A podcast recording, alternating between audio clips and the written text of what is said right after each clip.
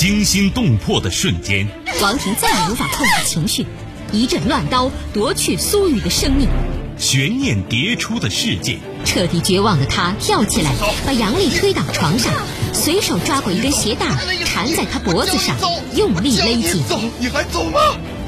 人性善恶，爱恨情仇。姐夫，你难道真的不知道我一直深深爱着你吗？你真的愿意为我们生孩子吗？谁是你今生难忘的人？谁没有今生难忘的事？难忘今生，淮南带您看尽世间百态。今生难忘，声音魅力，品味人情冷暖。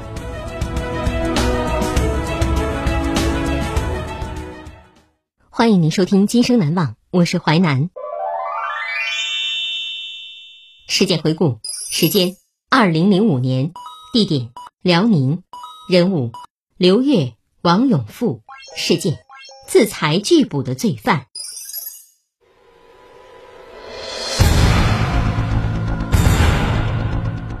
他在两年后的冬日里又看到了那张可怖的脸，就是这张脸带给了这个花季少女无边的痛苦和难以愈合的创伤，在痛苦中煎熬了两年之久的愤怒一下子爆发了出来。自裁拒捕的罪犯，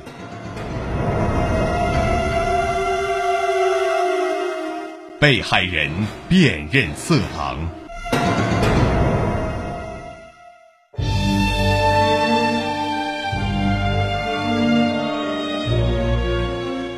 二零零五年岁末，一个雪后上午，一辆白色面包车停在了这个坐落在山坳里的村庄前面。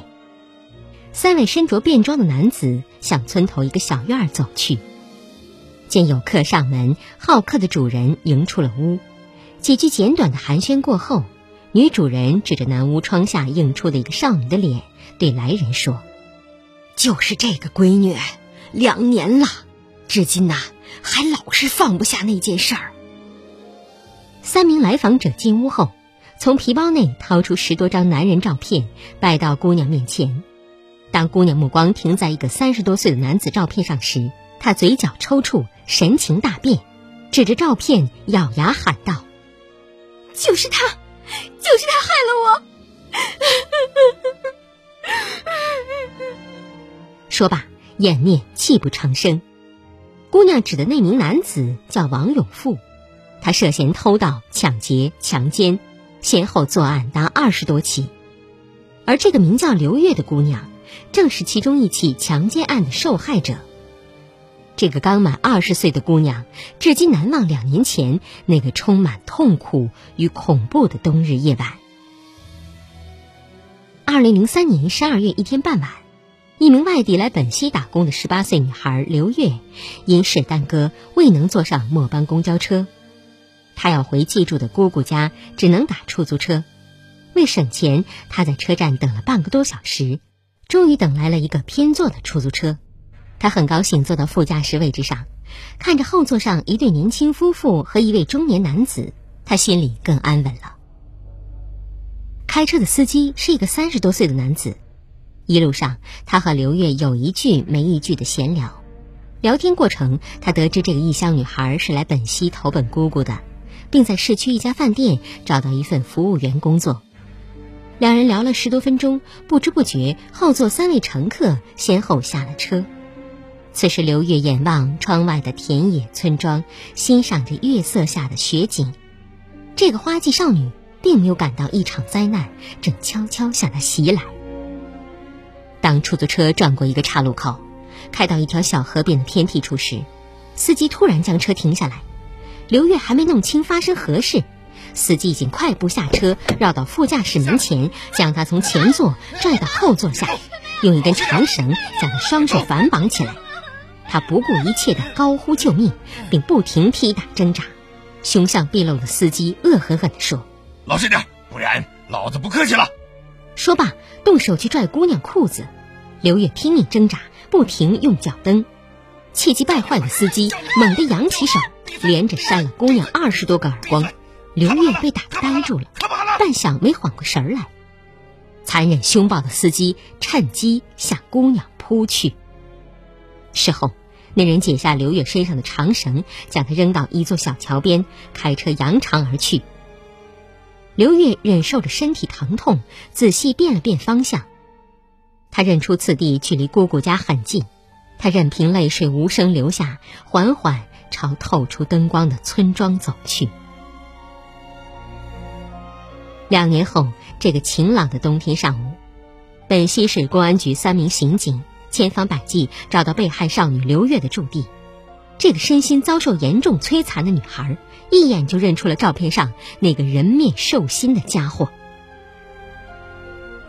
作恶多端的王永富，因为一起轻伤害案件，被警方揪住狐狸尾巴。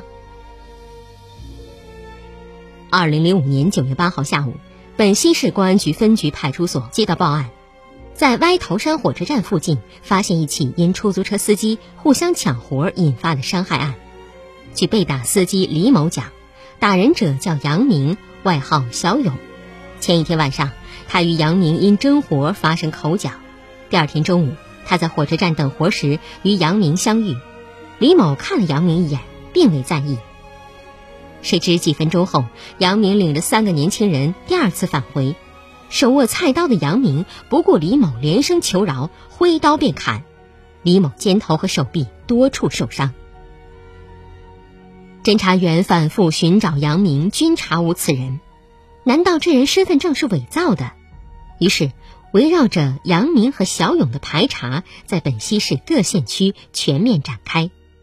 九月十号上午，刑警了解到杨明有一个哥哥姓王，王某有个亲弟弟，小名就叫小勇，大名叫王永富，是公安局正在抓捕的逃犯，有多次盗窃、抢劫前科。杨明极有可能就是化名后的王永富。最终经过详细核实，杨明就是畏罪潜逃多年的犯罪嫌疑人王永富。他们立即将此事向本溪市公安局汇报。市局明确指示，有关部门密切配合，全力抓捕逃犯，迅速侦破此案。接着，分局对近期发生在本溪市的抢劫伤人案进行串并，将王永富列为重大网上逃犯进行抓捕。可是王永富在砍伤李某后逃往外地，不知去向。侦查员们先后奔赴沈阳、大连、鞍山等地抓捕，均未发现王永富的踪影。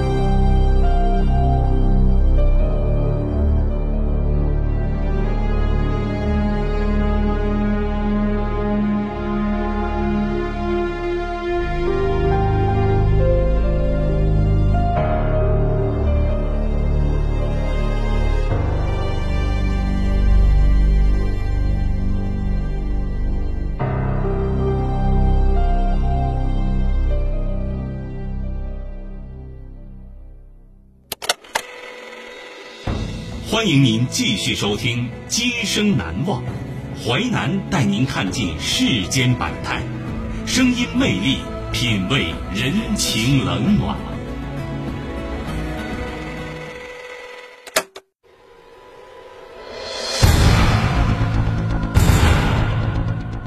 他在两年后的冬日里，又看到了那张可怖的脸。就是这张脸，带给了这个花季少女无边的痛苦和难以愈合的创伤，在痛苦中煎熬了两年之久的愤怒，一下子爆发了出来。自裁拒捕的罪犯，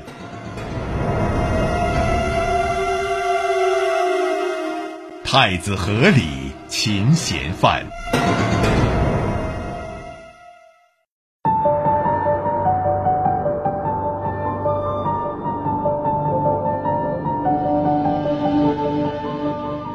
十一月二十四号中午，刑侦人员突然在一家超市附近发现王永富的行踪。接到报告后，刑警急奔河畔花园。在该地展开秘密搜捕。当他们来到一家网吧时，一个名叫王鹏的上网男子引起刑警注意。他体貌特征和王永富相似。就在侦查员让其出示身份证时，这个自称王鹏的男子突然扭身窜出了网吧。侦查员随后紧追，王鹏不顾脚下坡陡路滑，没命地向坡下公路上狂奔。四名侦查员呈扇面向其包抄过去。王鹏慌不择路，径直跑到太子河岸边，望着冒着雾水的河面，他犹豫了。可回身看去，追兵将至，他咬咬牙跳入冰冷刺骨的河水中。侦查员追至岸边，见王鹏已经游到河中间，他们立即分头把守在河的两岸，并向分局打电话请求增援。就在王鹏在冰冷河水中奋力挣扎之时，刑警十余人将太子河两岸牢牢控制。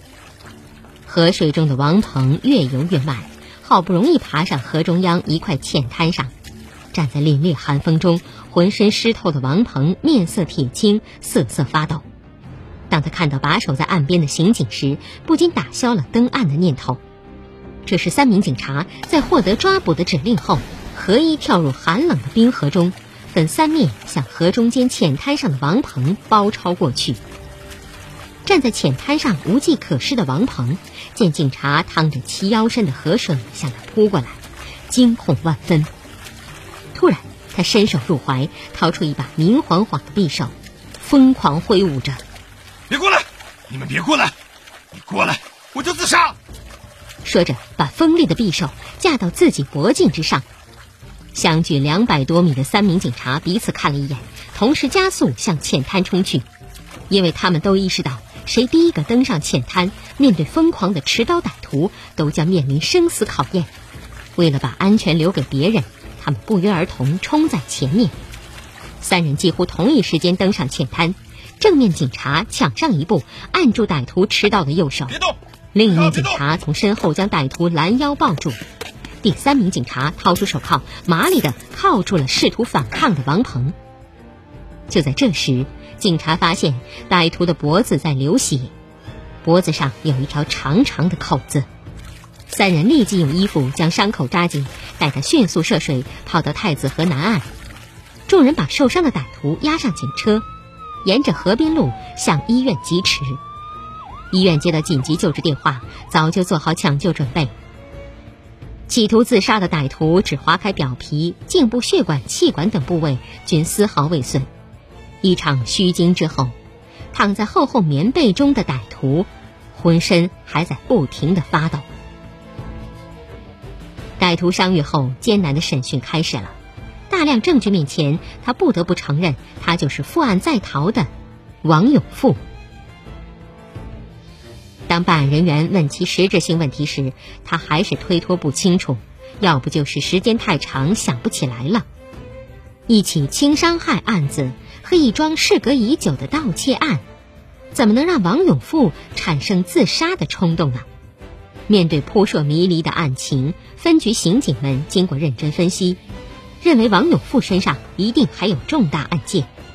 刑侦人员对其采用攻心战，通过案件串并和技术手段，迅速查实有两起强奸案是王永富所为。当两位被害妇女照片摆在王永富面前时，缄口数日的他再也撑不住了。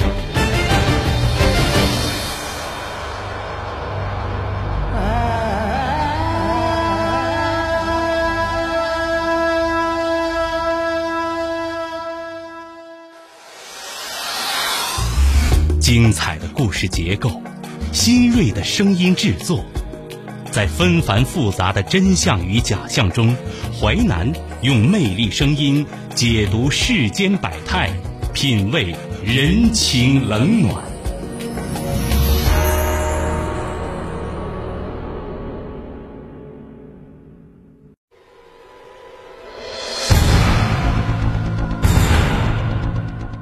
他在两年后的冬日里又看到了那张可怖的脸，就是这张脸带给了这个花季少女无边的痛苦和难以愈合的创伤，在痛苦中煎熬了两年之久的愤怒一下子爆发了出来，自裁拒捕的罪犯。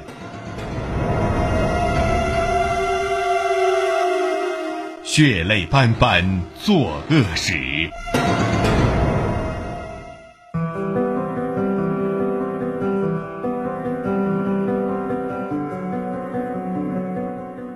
一九八八年夏天，王永富父亲因病去世，刚满十八岁，他再也无人管束，整天东游西逛，无事可做。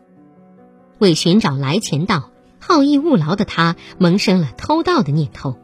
一天深夜，他用螺丝刀别开一辆停在厂区中的摩托车，将车骑到本溪低价卖出，所得几百元赃款，不到三天挥霍一空。有了第一次，就有第二次。每当手头紧了，王永富就趁着夜色四处偷窃，他因此被先后两次判刑。一九九九年春天，王永富离开老家到本溪市打工。有多年驾驶经验的王永富很快找到一份开出租的活儿。这时他已改名杨明。由于王永富迷恋网上游戏，常利用当班时间上网，引起多位车主不满，他屡屡失去工作。可失去工作没有让王永富感到丝毫遗憾和苦恼，但生活拮据却常令他不知如何是好。一九九九年初冬一天傍晚。出租房内像困兽般猫了七天的王永富，忍受不了缺钱的痛苦。他已经失业一个月有余，出租房房主连连催他交房租。在市区举目无亲的他，最终想到抢劫。那天二十点，王永富潜伏在小区一山坡下，对一夜半归来的独身女子实施了抢劫，抢得现金一千多元。这一千多元不仅让他度过生活难关，还让他在网络游戏世界中痛痛快快厮杀了一番。转眼不到半年，再度失业，生活无望的他又故技重施，在一个夏日深夜，一露天市场旁边抢走了一个下夜班独自回家的中年妇女的背包。这一次，他抢到的包里除了一部小灵通之外，别无其他值钱的东西。不到一个月，在同一地点。他又再次作案，一时间该地居民人心惶惶，单身女子再也不敢独自外出。而狡诈的王永富此次作案之后就更换住所。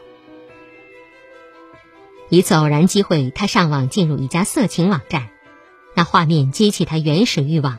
当天晚上，他揣着一把铁锤出了门，在一小区居民楼前尾随一名打工的女青年。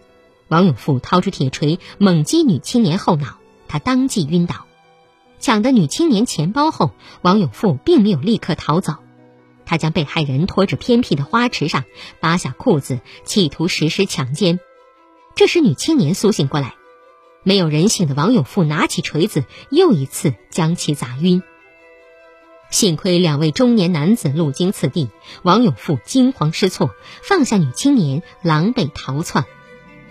后来，办案人员找到这名受害女青年的时候，她的精神因受严重刺激，那场可怕噩梦总在脑海里出现。头部外伤由于经济原因始终没有治愈。王永富没有就此罢休，继续寻找作案目标。二零零三年八月一个晚上，他揣着铁锤流窜到另外一住宅小区，尾随一名女青年，将其击倒后实施强奸，并抢走现金一千余元。王永富伺机作恶，先后有四名女性成为他魔掌之下的受害者。这个恶魔从1988年到2005年，先后抢劫、强奸、盗窃作案二十多次，作案手段凶狠，令人发指。王永富最终落入法网，等待他的是法律的严惩。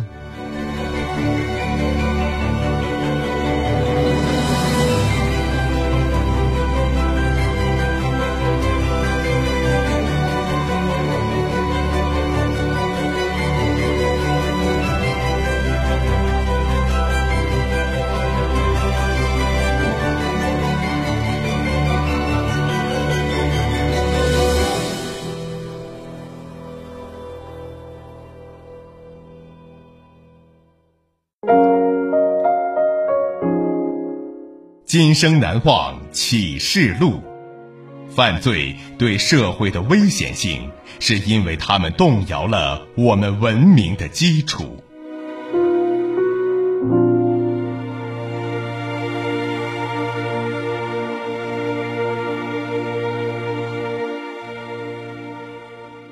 感谢您收听《今生难忘》，本节目编辑主持淮南，下期您将听到。